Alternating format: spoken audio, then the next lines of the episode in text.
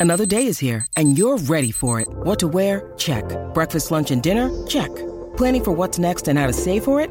That's where Bank of America can help. For your financial to dos, Bank of America has experts ready to help get you closer to your goals. Get started at one of our local financial centers or 24-7 in our mobile banking app. Find a location near you at bankofamerica.com slash talk to us. What would you like the power to do?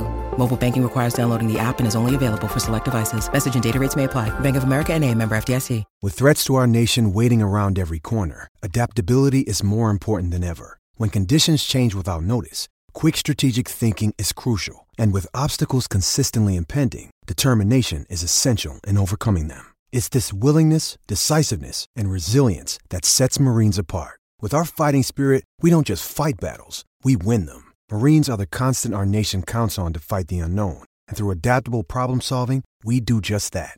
Learn more at marines.com.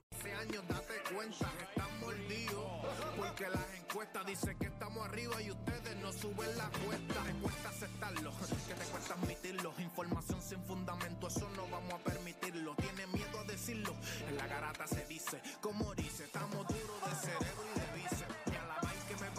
vieja 12 le contesto ¿y qué pasó? 106.9 ese es mi pretexto ¿y qué la garata de la mega si la cambias te detesto ¿Y qué examinando el deporte con los que saben de esto ¿Y qué pasó? ¿Y qué pasó? ¿Y qué pasó? La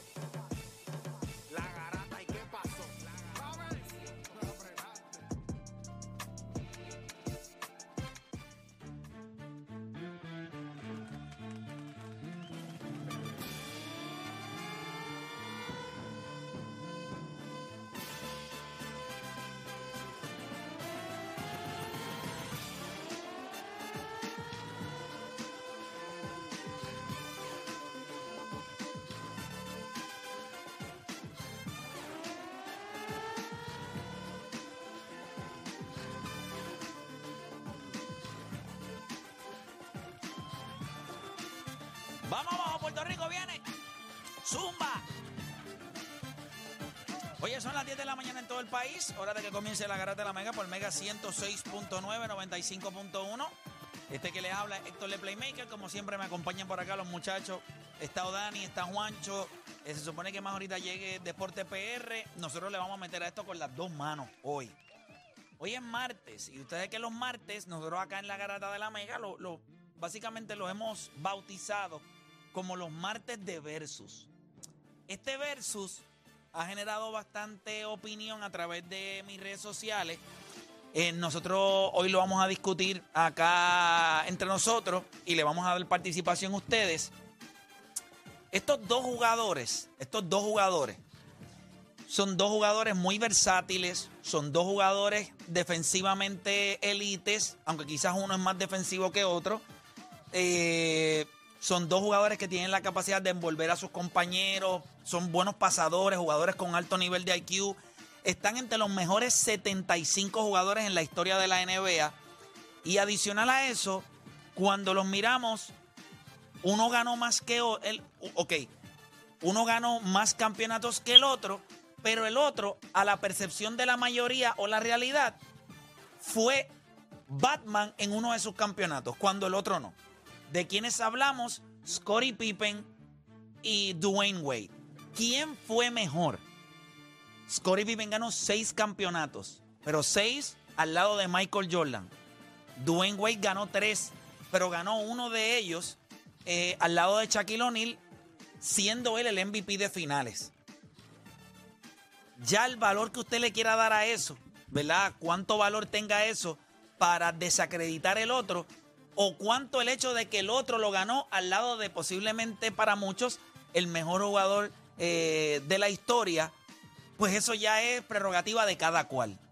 La pregunta es, ¿quién es mejor para ti? ¿Scottie Pippen o Dwayne Wade? Venimos hablando de eso también. Este tema es más para que nos divertamos un poco. Pero yo le pregunto a ustedes, ¿qué tipo de fanático tú eres? Yo no sé ustedes, pero yo cuando salgo, si voy a un restaurante o voy a un pub, yo no les puedo explicar el nivel de tensión y angustia que me da si hay un juego y no tengo el audio. prefiero no verlo. O sea, ese es el tipo de fanático que yo soy. La pregunta es, ¿qué tipo de fanático eres tú? Tú eres capaz de ir a un sitio y ver el juego sin audio. Yo no puedo. Me da, no les puedo explicar, inclusive, hace algunos años atrás, descubrí que había una aplicación que si estaban dando el juego en televisión, tú ponías la aplicación en el televisor y te daba el audio. Ella buscaba y te daba el audio de eso que estaba en la televisión. Eh, no funcionaba siempre, así que, y no sé qué diablo pasó con la aplicación, pero sí existió, existió esa aplicación y la usé. Yo quiero abrir las líneas y yo quiero preguntarle a ustedes, Raúl, ¿qué tipo de fanático tú eres? ¿Tú puedes ver el juego sin audio? ¿Sí? No, tampoco. Yo no puedo. Mi barbero, eh, Gaby, me dijo que sí.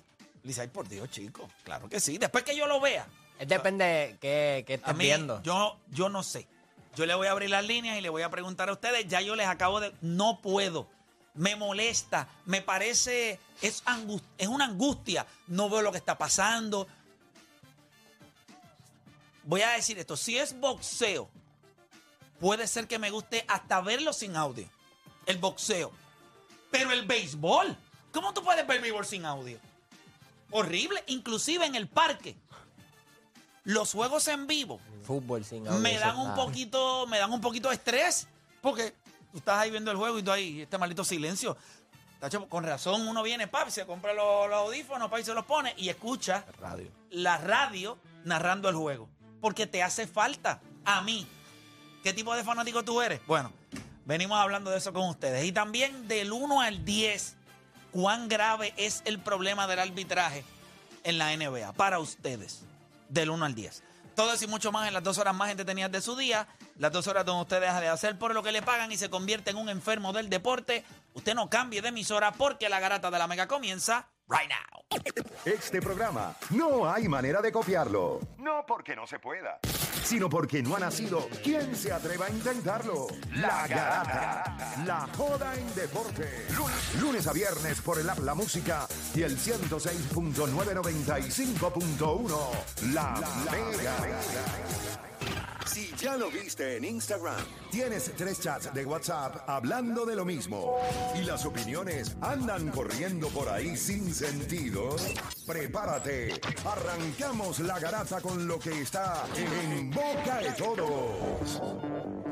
Bueno, usted está escuchando la garata de la Mega 106.995.1 y nosotros vamos a darle por acá rapidito a lo que está en boca y tos. Y esa es la realidad. Fuera de que todo el mundo sabe que ya está todo el mundo afilándose los dientes por el hecho de lo que vamos a ver en el Super Bowl. Está todo el mundo pompeado. Eh, Jalen Hurts contra Patrick Mahomes. Yo creo que eso todo el mundo está salivando. Estamos a dos semanas, ¿verdad? Dos semanas de lo que es el Super Bowl. Va a cantar eh, Rihanna, ¿verdad? Yo, ya ustedes saben que hubo un revolú eh, con Stephen A. Smith, así que todo el mundo está pendiente. Oye, yo le iba a preguntar a ustedes, cuando pasa esto de Stephen A. Smith y el hecho del halftime show de Rihanna y que él dice que ella no es Beyoncé, todo el mundo recuerda el halftime show de Beyoncé. Esto le debe poner, ella lo quiera aceptar o no, es como un nivel de presión, porque quizás él no va a decir nada, pero la gente en su mente dice, él tenía razón. No tenía razón. No lo ven así. No lo ven como que este performance, que siempre es competitivo. Y más cuando sabemos el, ¿verdad? Jay-Z, Rihanna y, y Beyoncé, que, eh, que J-Lo, Shakira, que han est- de Katy Perry. el de Katy Perry, que fue una bestia, pero el de Beyoncé tuvo otro nivel. Tuvo otro nivel. no, el- ¿Ustedes no creen que Ella, eso le pone? ella- ella la han puesto ya dos veces en los últimos 10 a- en los últimos no, en los últimos 15 años ya, ya Katy dos Perry veces. es una de las artistas que más música hace que puede ser relacionada a deportes. Katy Perry, sí. Ella tiene Roar. Eh, ella tiene Roar y ella tiene, creo que otro tema más que la NBA. Ella tiene E.T. con, con Kanye. ¿Cuál más tiene? Ella tiene... Pero temas que, que tú los puedes utilizar, lo han. Esa de I have the eye of a tiger. Ya lo papi, esa canción. No hay manera en esta vida. Es durísima Katy Perry. Pero, Pero- yo creo que le pone. O sea, Rihanna es caballota. Yo no, macho, veo. de Rihanna. Yo creo que Stephen A. Yo creo que Rihanna es caballota, pero yo no, yo no le vi lo negativo. Quizás porque tú no quieres que en ese punto alguien te- lo dijo de una manera que quizá se pudo haber pensado como despectiva. Es buena, pero no es Beyoncé. As a Y- perf- como, como un performer, porque ella, ella- el- Por cuando eso. tú ves el catálogo musical de ella, lo Ah, que no, no, no, ese sí, pero como un performer. Sí.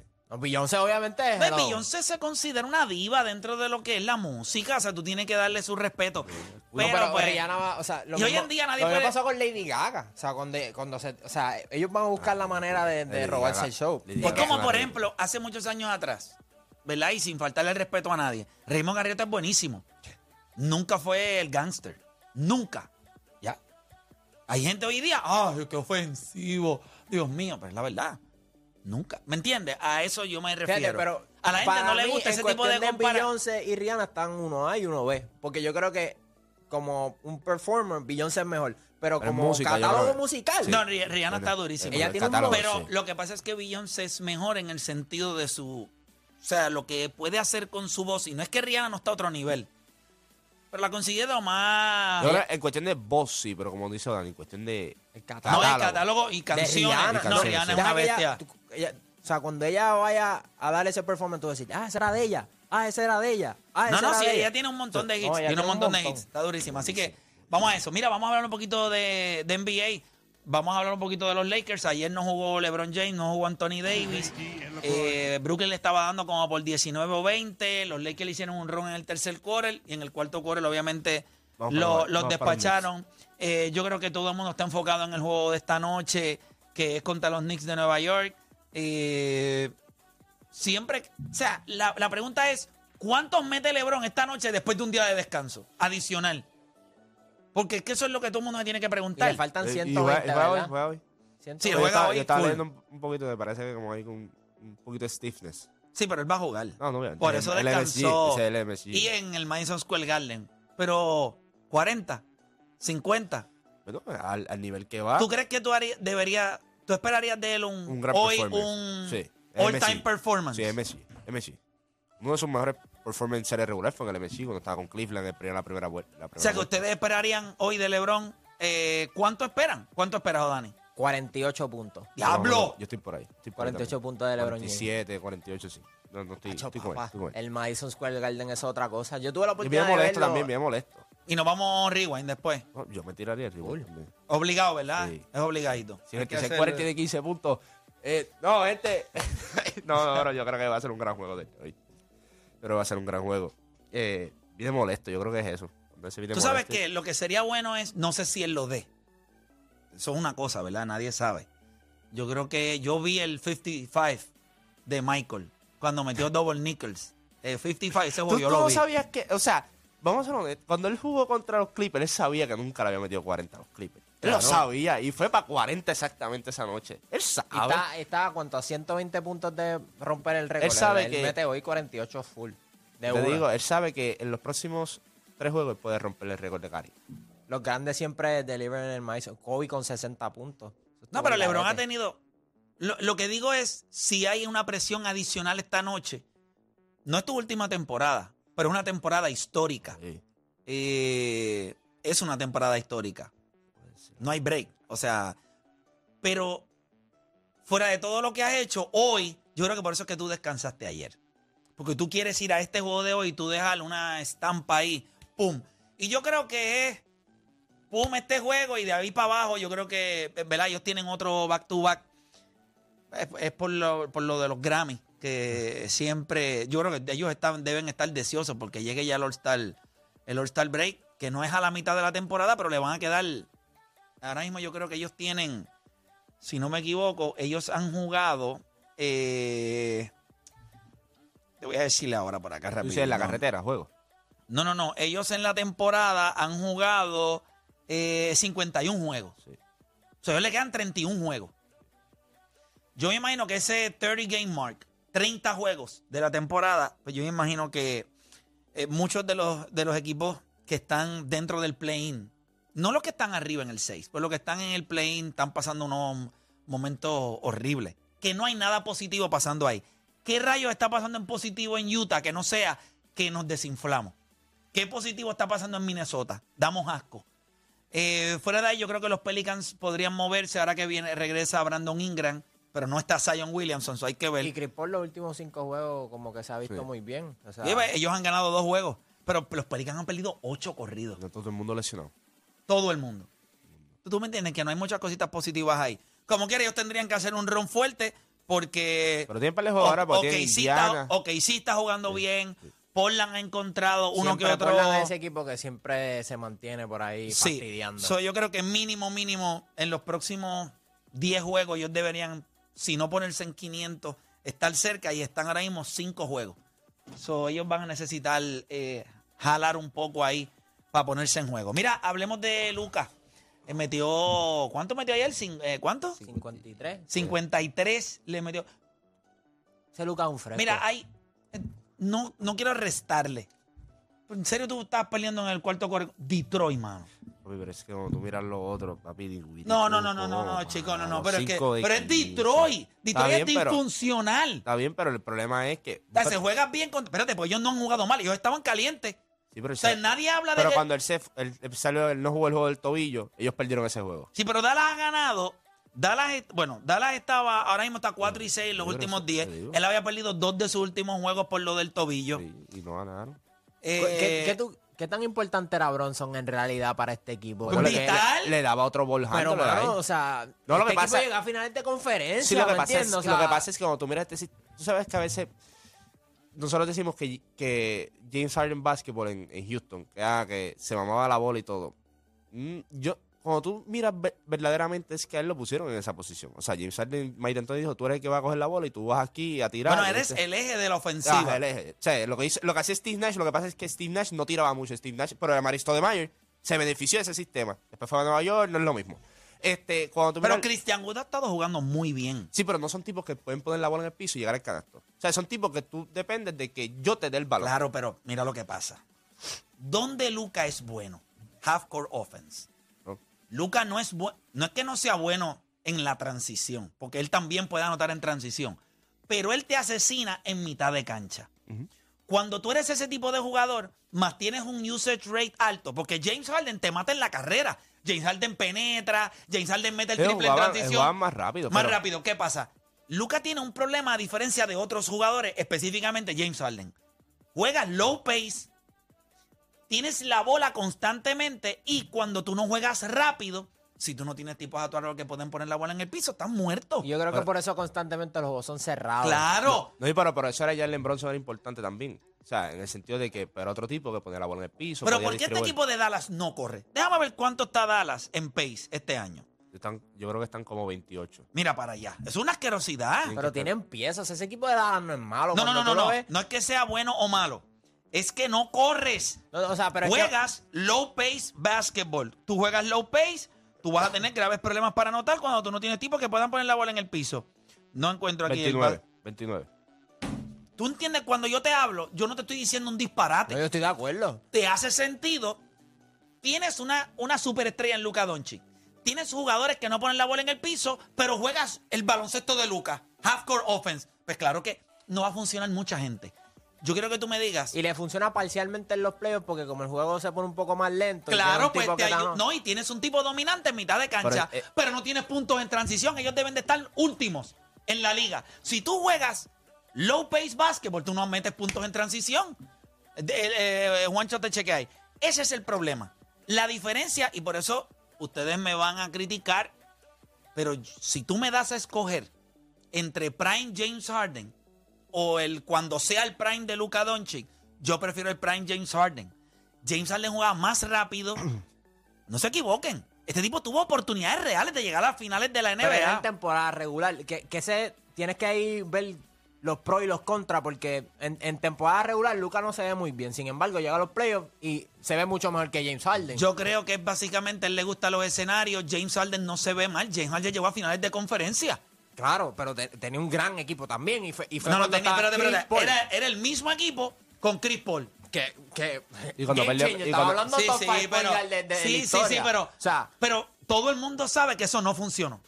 Que ellos dos no funcionaron. Pero cuando tú digo- que el point guard de ese equipo era James Harden. Pero cuando tú dices con eso, se tenía la conversación de cuando se lesiona Chris Paul, ahí viene la baja del equipo. ¿Sabes? Porque Chris Paul... Sí, pero ellos no perdieron ese juego porque Chris Paul no estaba. No, ellos yo- perdieron el juego porque fallaron 20 triples y él consecutivos. fue, y él fue uno. Sí, sí, pero, pero la serie llegó a siete juegos y él estaba matando en esa serie. Y, lo, para tú lo llegar a a la- los otros. Y para tú llegar el a la otro final de otro, conferencia. pero- Ok, el otro ha perdido con, con los Clippers dos veces. Con, que, que estaban. Y que ha jugado bien, que no, no sí, es como exacto. que... No, es que, no es que no, no, no, negativo. Y el año pasado llegó a final de conferencia. O sea, Jalen- si, si con este tipo no se pudiese jugar al lado, Jalen Bronson no hubiese tenido los números ¿Por que qué tiene. tú crees que se, ha- se lo maman tanto a los números de Luca? Porque son números. Y nunca se tuvo la misma percepción o se le dio la misma importancia a James Harden. No será porque es, vamos a vender a este tipo eh, mirando que es europeo y que es Luca. James Harden ganó MVP de esta liga, promedió 35, 33 puntos, eh, cogiendo 8, 9 rebotes, haciendo 10 o por- 12 asistencias, Porque yo ¿Tú creo que sabes se por vendió. qué? una- siendo eficiente. porque se vendió una narrativa y cuando llegaba a playoff, ese jugador que él era no fue el mismo. Este, cuando llega pero a era playoff. porque el pito cambiaba. Pues eh, ya está, pero No este, lo dejaban este ir tipo, tantas veces este tiro tipo- libre. Este tipo cuando llega a playoff está aquí y es como si tuviese otro gear más. O sea, cuando tú lo ves, o sea, este tipo es que estando 3 a 1 abajo, estaba roncando la fin y diciéndole, papi, ustedes están hablando. Y fue, y sablazo, sablazo, sablazo. Y eso es lo que yo no entiendo. Porque entonces, ¿por qué lo puedes hacer en ciertos momentos? Vaya, voy en la carretera. Sí, sí, pero me encanta. Yo creo que yo siempre le he dicho a ustedes que ustedes piensan que a mí, a- para mí Luca Doncic es un caballo. El problema es que yo no lo tengo como la gente lo ve, como que este tipo es un all-time great. Yo digo, pues, ¿por qué James Harden no lo fue? Ok, dos cositas. Yo creo porque...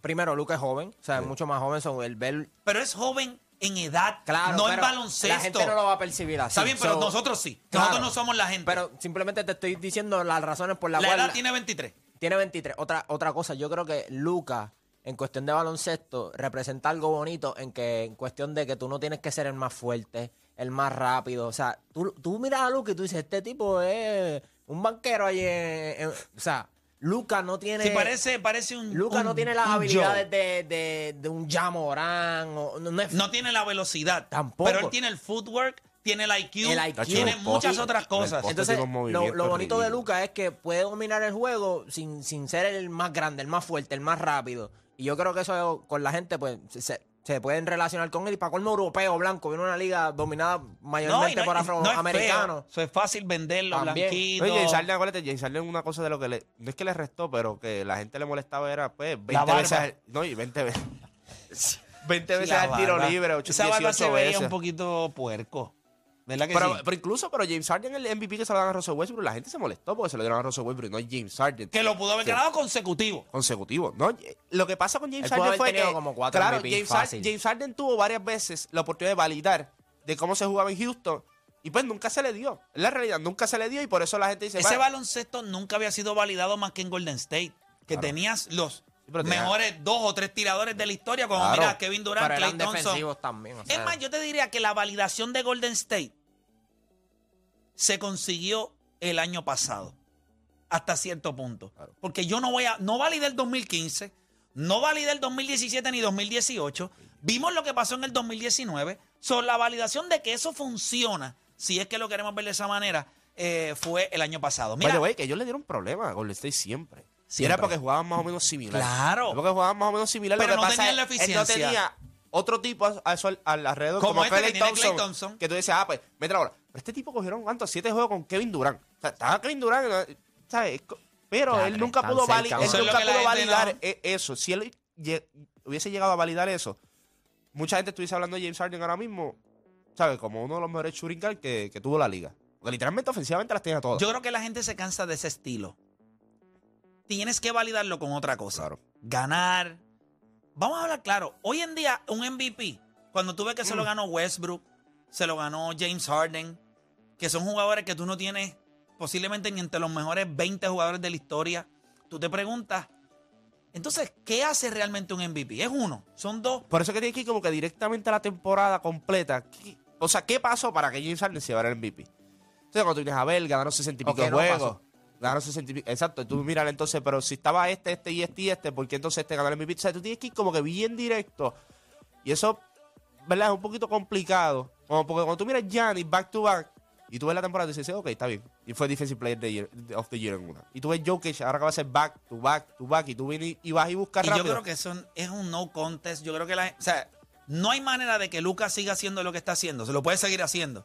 Pero si Joker sigue allá arriba y terminan con el mejor récord en el oeste, yo no veo cómo. So, No, ya, que, ¿verdad? Esos MVPs tienen una interrogante para ti, por ejemplo, en el caso de Kobe Bryant 2006, estadísticamente su mejor temporada, ¿para ti era más valioso que Steve Nash? No.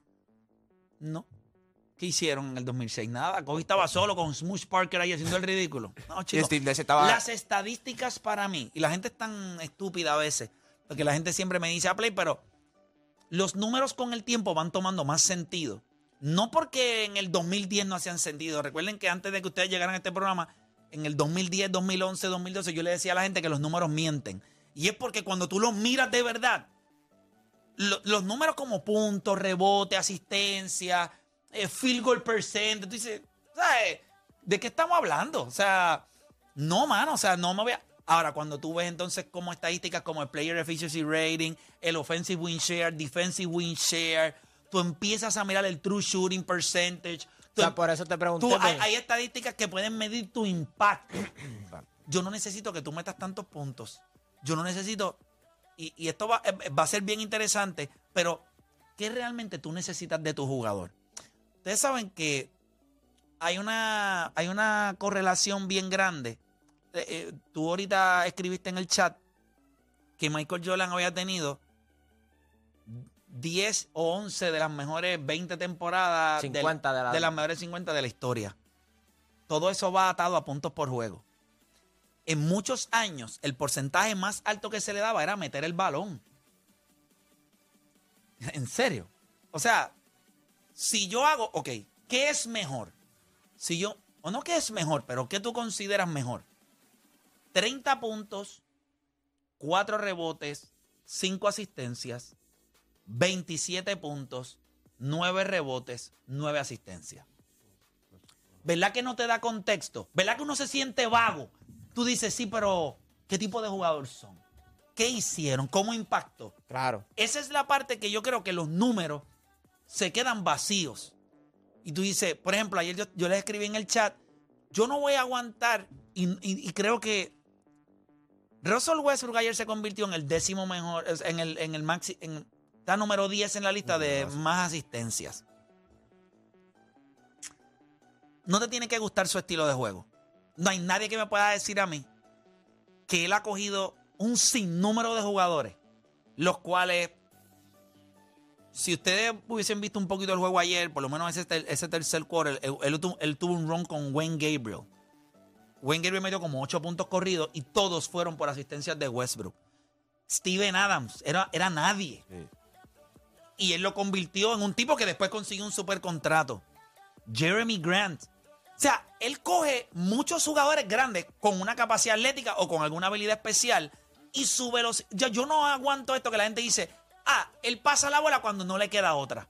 Yo creo que él busca, busca, busca. No tiene una yompa, él tiene una limitación. Cuando yo puedo, por eso es que yo no entiendo cómo Damian Lillard no es un buen pasador. Cómo Stephen Curry no es un mejor pasador. Tú tienes la capacidad de penetrar, tienes la capacidad de tirar y tú lo que promedias son seis asistencias de tu carrera. Entonces tú tienes un tipo que no tira, promedia 24 puntos por juego en su carrera y casi 10 asistencias. Entonces yo me pregunto, también lo podemos criticar, los tenovers, la loquera, pero tú no puedes pasar la bola. Damian Lillard, Kyrie Irving. Entonces lo vemos a él que hace 10 asistencias. Entonces tú prefieres un tipo que las tira todas a un tipo que toda su carrera, toda su carrera, fuera de lo que anota, no era un point guard en UCLA. Llega a la NBA, hubo grandes dudas si él lo podía hacer y lo hizo consistentemente. No ganó. Hay gente, hay tanta gente que no ganó. Jerry West nunca ganó. ¿Qué hacemos con él?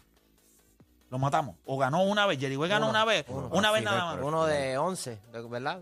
De diez. Mira para allá. De 10. De 10. ¿Tú me entiendes? Yo creo que es la consistencia es lo que te da. Lideró la liga como por tres años consecutivos en asistencia. Que dársela. O sea, tú no haces 10 asistencias siendo un loco. ¿Tú me entiendes? La narrativa estúpida. ¡Ah, loco! Es como el carrito loco. ¿Sabes? Es, es- es una, es una incapacidad de poder reunir pensamientos que hagan sentido. Entonces se convierten en un chiste. No son un chiste. Estamos hablando de un tipo que está top 10 en la historia de la NBA en asistencia. Sí, su velocidad, la falta de tiro, lo hace un jugador poco errático.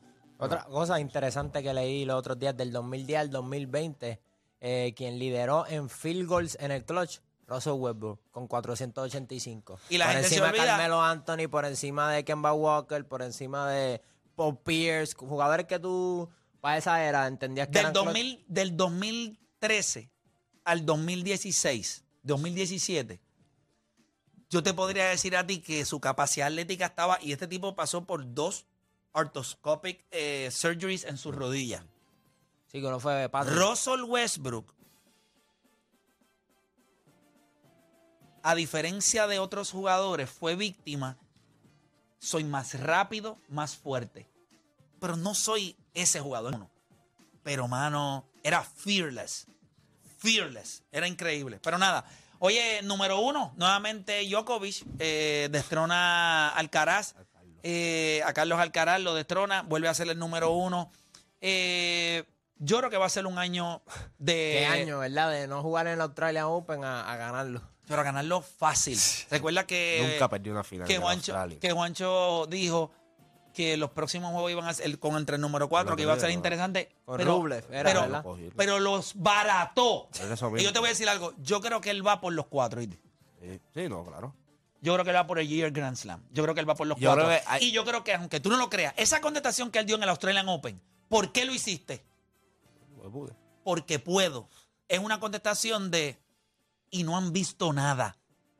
Yo creo que va a preñar en el. ¿verdad? A mí me gustaría hacer este Yo tema, creo, no lo po- vamos a hacer yo creo que ahora. hay yo, yo creo que hay dos o tres lesiones en ciertos jugadores que son los que un poquito de trabajo le podrían dar ahí por, por cuestión Y, y le van a defensiva. abrir la puerta para poder hacerlo.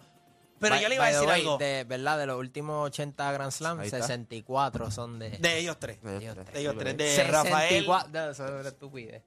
Eso es- Deberíamos el año que viene hacer un esfuerzo. De uno. Un esfuerzo. Y ir a uno de los, de los cuatro. Yo sé que el, el US Open está ahí, y, pero yo quisiera que fuera especial. US Open no va a ser especial. Yo quisiera que fuéramos. eh, yo nunca he ido a. a- yo, mi sueño es ir a Wimbledon. Blancos. Eh, eso sería otro nivel. Así lo veamos en la grama allí tirado. Pero yo creo que debería ser algo que, que bien hecho nos sale sin mucho esfuerzo. Todo pago. Es cuestión de hacer una cobertura y una cosa bien chévere, pero ir a Wimbledon sería espectacular. Aunque creo que ir a Australia, Sí, también. ya yo fui a Melbourne, creo que sería una experiencia brutal hacer la garata desde allá y la película. Ay, ¿Verdad que la vamos a pasar difícil? Pero sería espectacular. espectacular, gente. Yo fui. Otro Australia hasta otro nivel. nivel. No, eso es... Lo ponemos en el bucket list No, para el una. 2024. De una. Entrevistamos al nene que ya, ya está grande, ya está el grande ya. Bueno, no, bueno, gente, no hay tiempo para, que no hay tiempo para más. Ya iba a despedir. Lo que está brutal es que saque el nene y de momento saca. ¿Tú te acuerdas cuando tú me empujaste? Y de momento saca a Carlos Alcaraz así. Yo era el nene que tú empujaste. No, no, no, no, no, no era tan, no era tan grande. Mira, nosotros vamos a hacer una pausa, pero cuando regresemos, voy a dejar el versus para las 12, A las 11. para las 11. Pero esto sí lo vamos a hablar ahora. ¿Qué tipo de fanático tú eres? 787-620-6342. Tú eres capaz, hombre, mujer, eres capaz de ir y ver el juego sin audio. Ahí yo le digo a ustedes, el tipo de fanático que yo soy, yo no puedo. Yo no puedo hacerlo. ¿Tú puedes? Bueno, pues entonces tú nos llamas acá y nos explicas. Yo no, yo no puedo. También vamos a tener en entrevista a Oscar Collazo, eh, cerca de las 11 y 45 va a estar acá con nosotros, así que no se me van a nadie que luego de la pausa regresamos con más, acá en La Garata.